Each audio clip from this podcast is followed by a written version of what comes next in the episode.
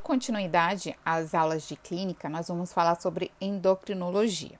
Professora, era falar de cardio? Era, mas vou falar logo de endócrino, que eu gosto mais.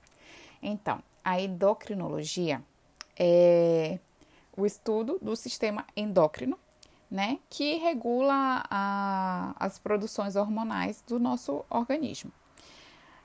Na aula, nos slides, eu vou colocar para vocês um, uma, um remember, né? Vocês vão relembrar de fisiologia que eu falei para alguns de vocês na, no semestre anterior, tá? Então, vocês vão ter um slide falando sobre hormônio, falando sobre os tipos de hormônio, sobre como é que é o controle parácrino, autócrino.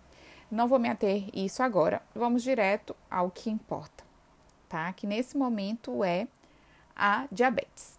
Então, com essa, na verdade, aqui, com essa aula, a gente vai identificar as principais, as principais, tá, gente?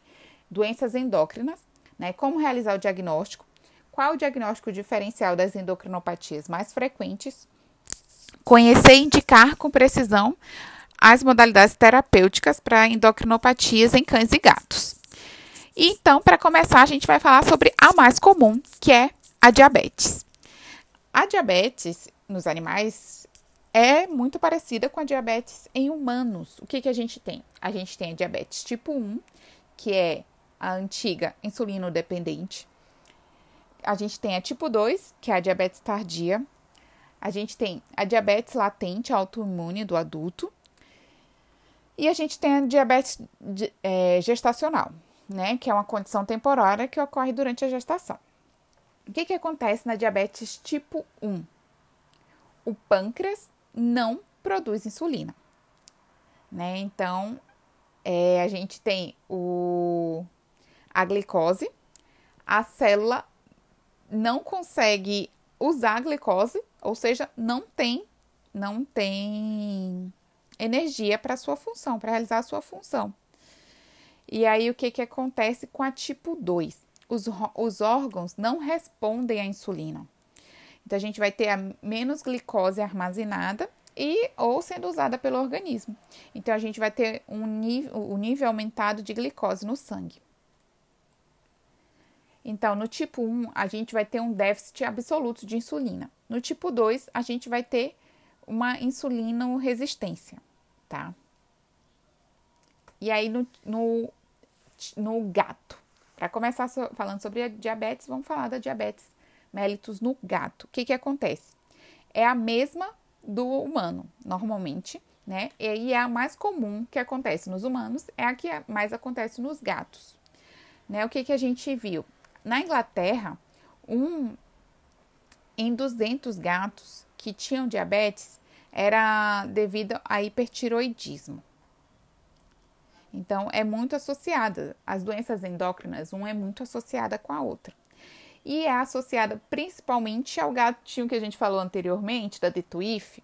Então, aquele mesmo gatinho que tem sedentarismo, sobrepeso, uma dieta alterada, né? É, machos e idosos, é muito mais comum a gente ter diabetes nesse, nesse panorama, nessa epidemiologia, tá?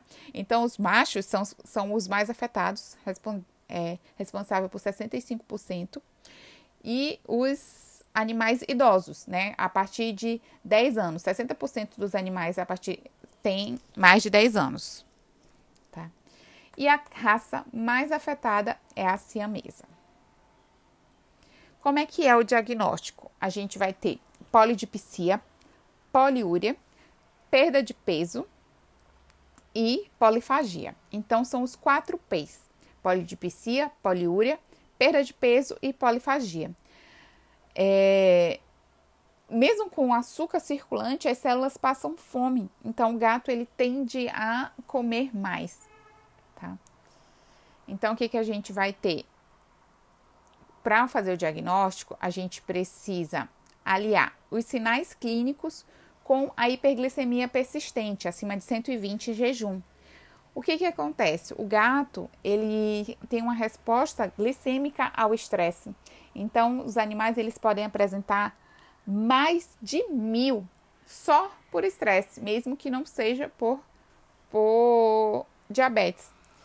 Então, a gente tem que repetir né? Se a gente encontrar uma hiperglicemia, a gente tem que repetir. Pode dosar também corpos cetônicos, pode dosar a, a glicemia na urina. Acontece que a glicosúria, desculpa. E pode a gente na em, em gatos, em felinos, a gente usa a frutosamina, tá? O que que acontece? Se tem glicosúria, se tem glicemia aumentada por conta do estresse, também pode ter glicosúria por conta do estresse, tá? O limiar renal é de 288. Então, quando a gente tem uma, uma glicemia aumentada por conta de de estresse, a gente vai ter também. E essa glicemia aumentada pode levar à lesão renal e predispõe a um processo infeccioso na vesícula urinária. A frutosamida que eu falei para vocês. É, a gente vai dosar as, as, glicemias passadas. É como se a gente tivesse um diário da glicemia. Quanto que ele teve na, de glicemia na última semana. É, não serve se a, a hiperglicemia for muito baixa. E ela dosa proteínas plasmáticas glicadas. A frutosamida é melhor para a gente dar diagnóstico de diabetes em gatos muito estressados tá? Então, se é um gato que ele não tem tanto estresse no manejo, a gente consegue dosar, dosar a glicemia. Nesses, mas a maioria das vezes o ideal é se dosar, se dosar a frutosamina, tá? Também é, é em jejum e coleta de sangue. O que que acontece? Qual é o mecanismo de a gente vai ter então a insulina, que não vai atuar. Então a gente vai ter uma hiperglicemia devido à gliconeogênese e deficiência nos receptores, tá? E aí a gente tem o tipo 2, né, que acontece no gato e, e na maioria dos seres humanos. A gente vai ter uma exaustão, tá? O pâncreas não produz in, in, mais insulina Parece agudo, mas em geral é crônico. A gente vai ter uma dessensibilização, a, o, o, organismo ele vai se acostumar com a glicose alta e essa glicose alta ela vai induzir a glicotoxicidade.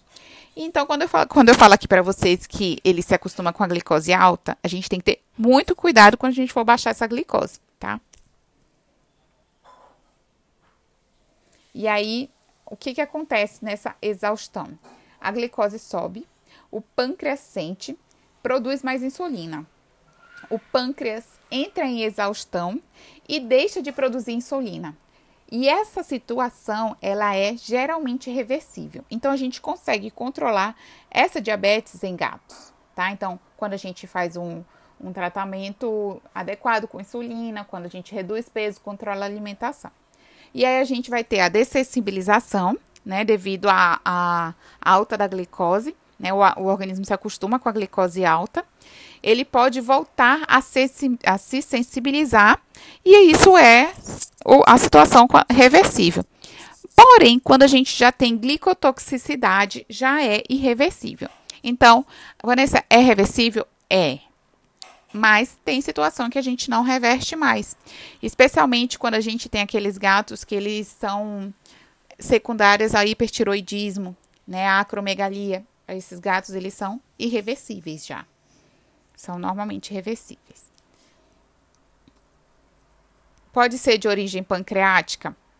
Sim, é mais rara. Pode ser devido à insuficiência pancreática exócrina, amiloidose, neoplasia, pancreatite. A pancreatite felina é mais comum de todas essas, porém, ela não, normalmente ela não cursa com diabetes. As causas é, devido à idade, né? Então a gente tem uma alteração senil e também genética. Também tem a obesidade, né? O sedentarismo, dieta, é, aí Processos infecciosos é muito mais comum, tá? A gente pensa que não, mas é muito mais comum ser decorrente de um processo infeccioso. pode ser pelo uso de glicocorticoides, tanto tópico quanto sistêmico, e também por uma doença concomitante, como é o caso que eu falei para vocês do hipertiroidismo e também de uma doença renal crônica.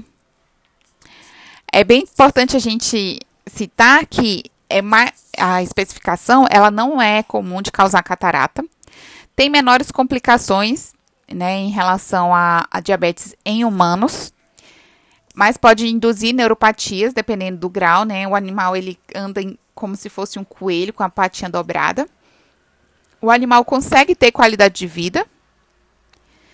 É, o, que não o que pode afetar a qualidade de vida do animal é a vida do tutor, né? Porque aí o tutor ele tem que demandar dele mesmo, né? Aplicar o, o, o remédio, aplicar insulina pelo menos duas vezes por dia, dosar a glicemia. E isso sim pode piorar a qualidade de vida do animal, porque a gente precisa do tutor nesse, nesse tratamento, tá? E aí, como é, que, como é que é feito esse tratamento, o controle? A gente primeiro controla a glicemia. Se, você se o animal chega, você vai primeiro controlar essa glicemia com insulina. E faz a remissão através do uso da dieta, da insulina. E quando a gente tem a remissão, gente, não é uma cura, é um acompanhamento tá? Porque esse animal ele engordar de novo, ele vai ter diabetes de novo. Então ele não está curado, não está livre daquilo. Ele está temporariamente em stand-by. Ele, em geral, tem um bom prognóstico quando a gente consegue fazer o controle glicêmico é, quando a gente consegue suspender, e principalmente assim, ah, é uma glicose ou uma diabetes devido ao uso do, do cortisol. A gente, a gente do, do corticoide exógeno. A gente tira esse corticoide exógeno antes de ser nefrotóxica, antes de ser glicotóxica. Então, a gente consegue realmente que esse prognóstico seja bom. Quando não tem neuropatia, esse gato ele não está andando como um coelho. Quando não tem alteração no colesterol e principalmente se for um gato mais jovem.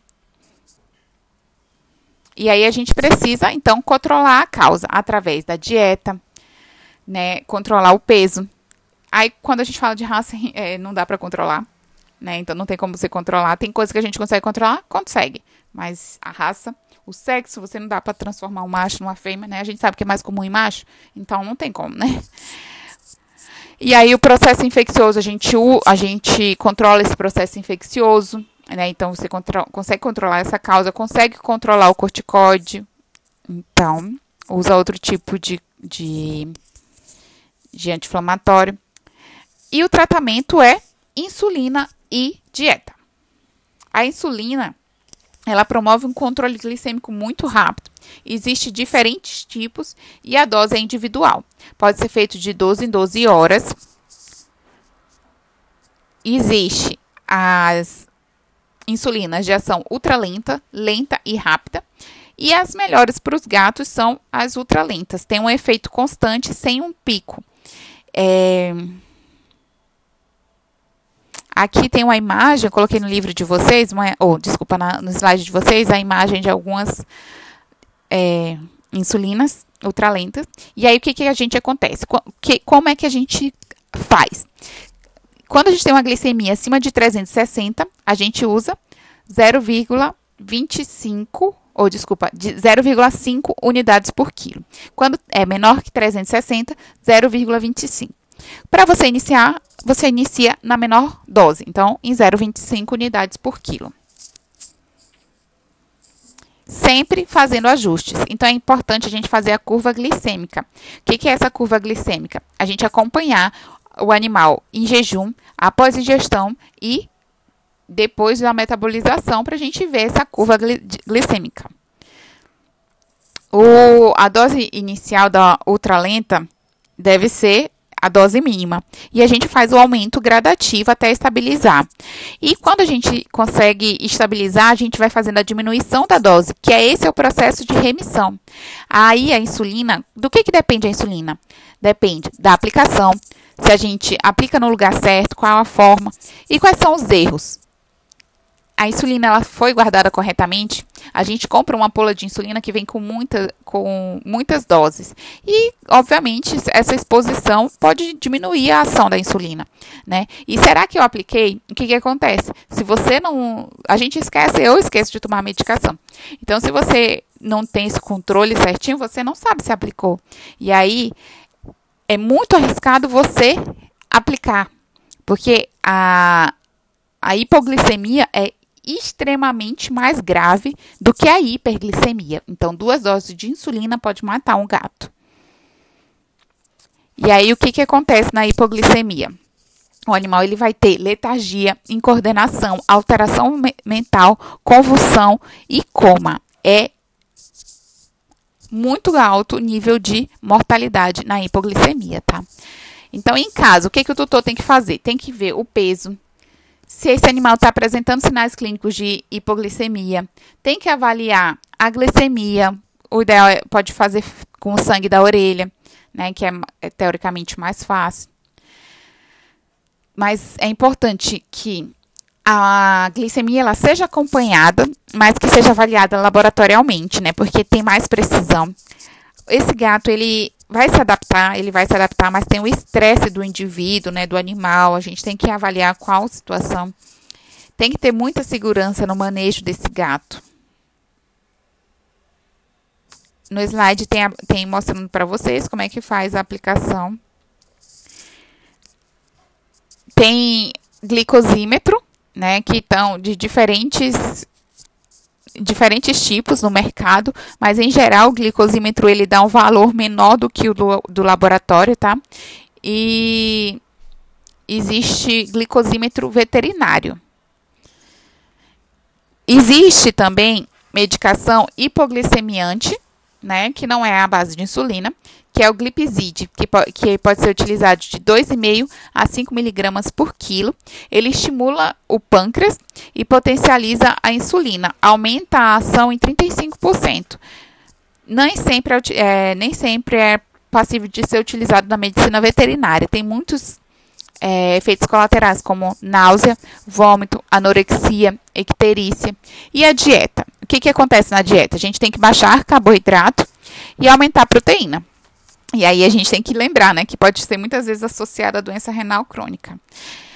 Mas essa dieta, assim, a gente tem o melhor controle e maior chance de remissão. E aí, se a gente tem uma maior chance de remissão nesses casos, se for um animal doente crônico, a gente não tem a, a chance de remissão diminuir.